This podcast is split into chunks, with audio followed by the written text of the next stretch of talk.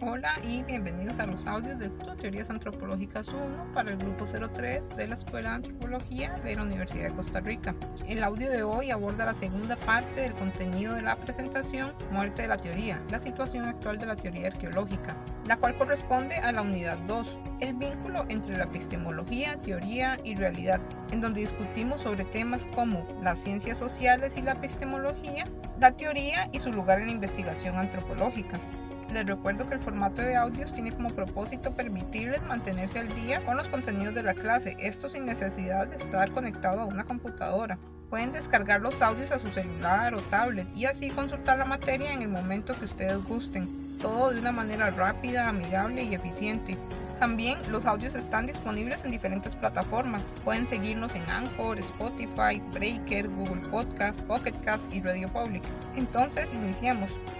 Para esta unidad voy a utilizar varios libros. El primero va a ser el libro de Trigger, Historia del Pensamiento Arqueológico. Vamos a ver los capítulos 1 y 2. También voy a complementar con el artículo opcional que tenían para esta unidad. Me refiero al trabajo de Johnson del 2006. De igual modo voy a incluir el trabajo de Johnson en su libro Teoría Arqueológica. Vamos a ver el capítulo 1. Y finalmente pueden consultar el capítulo de Plosenick, esto en el libro de Bincliffe y Pierce titulado The Death of Archaeological Theory, del cual como pueden ver me inspiré para el título de la presentación de esta unidad. Hasta ahora hemos visto brevemente algunas propuestas de cómo se construye el conocimiento en arqueología, pero también es importante evaluar por qué o cómo las teorías se refutan o debilitan a lo largo del tiempo. Esto nos puede brindar una idea de por qué no hemos llegado a un consenso en la teoría arqueológica. Primero veamos las inconsistencias entre el área ontológica versus el área valorativa. Respecto a esto, Gándara Vázquez explica que refutar una postura teórica implicaría refutar todas las teorías sustantivas. Lo anterior puede debilitar a la postura teórica, pero Gándara Vázquez sugiere que la solución a la refutación es quizás evaluar que una postura teórica ha sido refutada cuando se produzca otra postura teórica con mayor conocimiento corroborado. También Gándara Vázquez expone la debilidad del enfoque procesual, en donde vemos una inconsistencia entre el área valorativa y el área ontológica. Esto en relación con el modo en que obtienen los datos o cómo se practica la arqueología. Gándara Vázquez argumenta que dicha relación no es coherente, pues los procesuales asumen un área valorativa con enfoque materialista, pero su núcleo duro es de carácter idealista subjetivo mientras que en el caso de los postprocesuales vemos una relación coherente entre la postura que asumen y la que practican, la cual corresponde al enfoque idealista subjetivo. Siguiendo a Johnson, él contribuye a esta discusión. Él explica que la relación entre lo que se teoriza y lo que se practica es incompatible en muchas teorías arqueológicas, tanto procesuales como postprocesuales. Sumado a esto, sugiere la inconsistencia entre el enfoque teórico y el discurso, por ejemplo, los procesuales elaboran argumentos teóricos que utilizan discursos postprocesuales y viceversa para los postprocesuales. Es decir, los postprocesuales también utilizan argumentos de los procesuales. Entonces, ahora avancemos un poco más y veamos las incoherencias entre lo que se teoriza y cómo se lleva a la práctica. Al respecto, Johnson señala que se ha teorizado poco la relación entre teoría arqueológica y otros elementos del pensamiento y la práctica en arqueología. Aquí es bueno mencionar que este tipo de incompatibilidades usualmente refuerza la dicotomía entre teoría y práctica, pues algunos arqueólogos argumentan que no es necesaria la práctica para hacer teoría, pero Johnson ejemplifica su punto de vista a partir del caso postprocesual de la agencia y la fenomenología, los cuales evaluaremos más a profundidad en audios siguientes para el análisis de esta lectura. Sin embargo, además Johnson explica que la fenomenología y la arqueología británica del paisaje son buenos ejemplos para ver la incompatibilidad entre el enfoque teórico y la práctica. Él comenta que la arqueología británica del paisaje no es necesariamente una forma de teorizar, aunque se escude bajo la postura teórica de la fenomenología, ya que no hay una relación entre cómo se teoriza y cómo se hace la arqueología. Este enfoque busca una interpretación del paisaje, para lo cual utiliza técnicas del romanticismo, como las caminatas para experimentar y entender. En el caso de la arqueología de la agencia, mantiene una postura teórica idealista, para la cual utiliza en su mayoría técnicas histórico-culturales. Es importante señalar que Johnson no se ocupa en ofrecer opciones de cómo debe hacerse la práctica desde la arqueología británica del paisaje o la agencia, pues el objetivo de él es señalar la falta de coherencia entre lo que Gándara Vázquez denominaría el área ontológica y el área epistemológica metodológica. Por otra parte, es importante que valoremos la reputación de una teoría a causa de las inconsistencias entre la amplia diversidad teórica, para lo cual Lusanik explica que entender la trayectoria de la teoría arqueológica implica entender las variables de motivación personal o el interés por generar estatus personal o académico.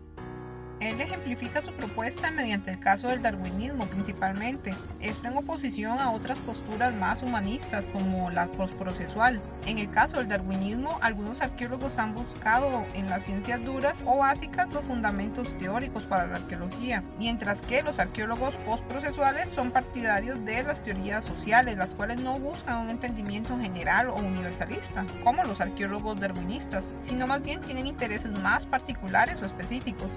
Esto sumemos que Johnson argumenta sobre la retórica del discurso arqueológico, en competir por la superioridad de la postura teórica más robusta. Es decir, la retórica del discurso lleva a una competencia por exponer quién posee la mejor aproximación desde la ciencia más robusta. Veamos una vez más el caso del darwinismo, el cual justifica su discurso por las siguientes razones. Primero, realizan comentarios de autoridad tales como la postura X es la mejor porque hay más publicaciones. Esto queriendo, esto queriendo señalar la ignorancia teórica de los no darwinistas. Luego tenemos comentarios respecto a la aceptación del darwinismo en otras ciencias, lo cual es utilizado para dar validez a su enfoque.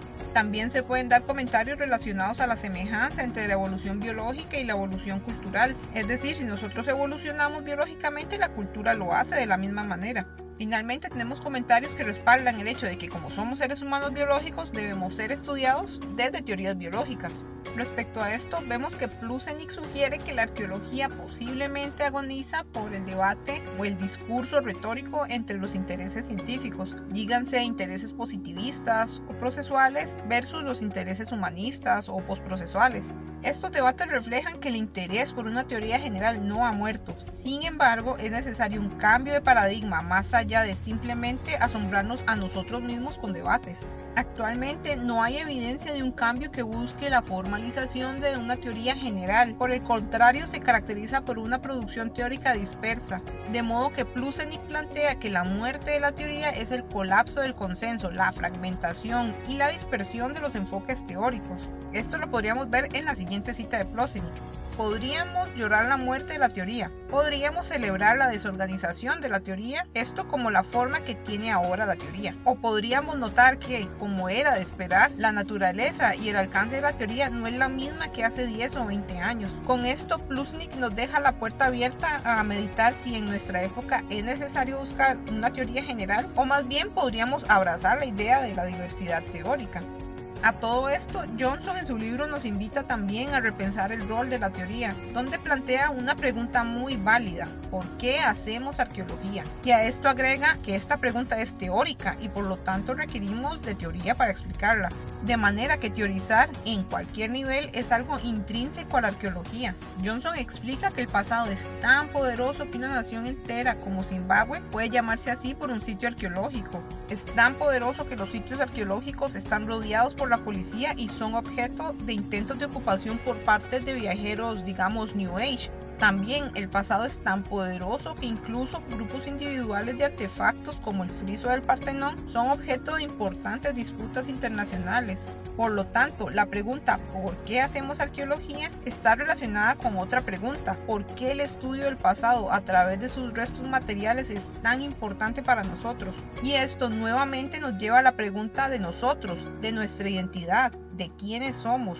Y una vez más, Johnson nos comenta que todas estas preguntas son teóricas, de manera que teorizamos hasta en cuestiones que no tienen que ver necesariamente con explicar el comportamiento humano. En el caso de la propuesta de Johnson, él pone un ejemplo hipotético con el cual me parece muchos de ustedes podrían identificarse. A los interesados en la antropología social les sugiero sustituir las palabras de jerga arqueológica por palabras más generales de la jerga antropológica. Leo textualmente la cita.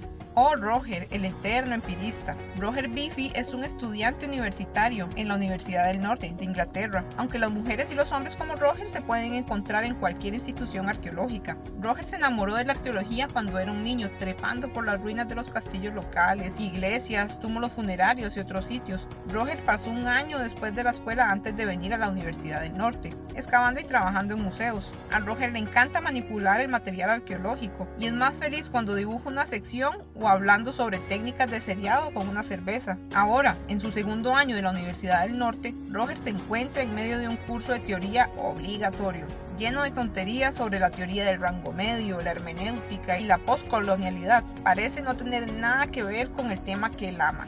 Aquí el personaje de Roger podría ser quizás cualquiera de ustedes, y al igual que Roger espero que logren perder el miedo a la teoría. Esto a la vez que van viendo cómo teorizar es algo que rutinariamente hacemos y por lo tanto es una habilidad que todos podemos desarrollar.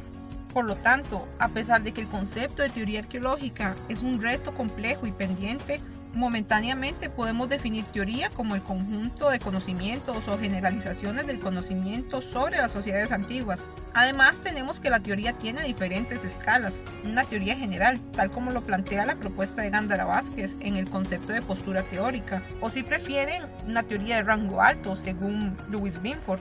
Aquí lo importante de entender es que la teoría general incluye tanto el conocimiento arqueológico como el de otras ciencias para explicar fenómenos de carácter transdisciplinario.